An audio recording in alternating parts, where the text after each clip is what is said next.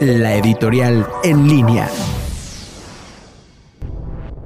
Muy buenas tardes amigos de En línea, soy la doctora Olivier Ortiz y en nuestra cápsula editorial de hoy hablaremos sobre un tema bastante controversial desde mi punto de vista y en el cual discrepo bastante con la Secretaría de Salud, que es que a partir de este 5 de agosto cambió el semáforo estatal para estado naranja o en color naranja, eh, de acuerdo a la pandemia que tenemos de coronavirus. Desgraciadamente se nos ha olvidado como sociedad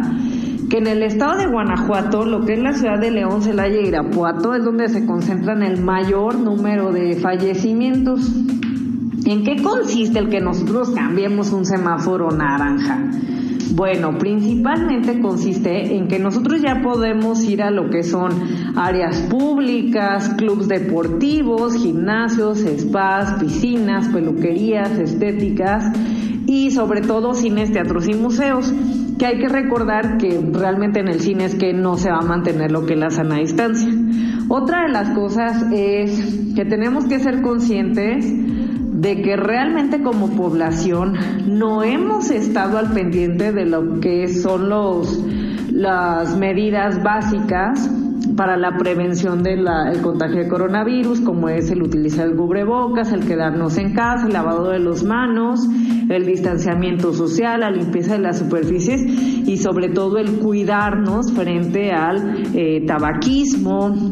a las personas que presentan comorbilidades como son diabéticos e hipertensos, el mantenerse dentro de sus parámetros normales. El haber avanzado hacia un semáforo naranja se me hace una decisión bastante precipitada, aventurada y me da gusto que de acuerdo a las cifras del gobierno estatal, ellos comunican que cada semana lo irán revaluando, pero en la página a partir del lunes eh, marca que del 10 al 15 eh, de agosto se mantendrá lo que es el semáforo naranja para el estado de Guanajuato. Considero que no es la mejor de las decisiones, que hay que reforzar la orientación hacia la población sobre que tenemos que mantener las medidas de salud y sobre todo que hasta ante esta pandemia seguimos siendo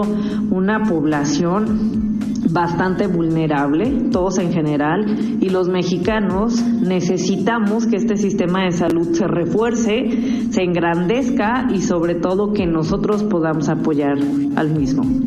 Muchísimas gracias, continuamos con noticieros en línea y nos escuchamos la siguiente semana.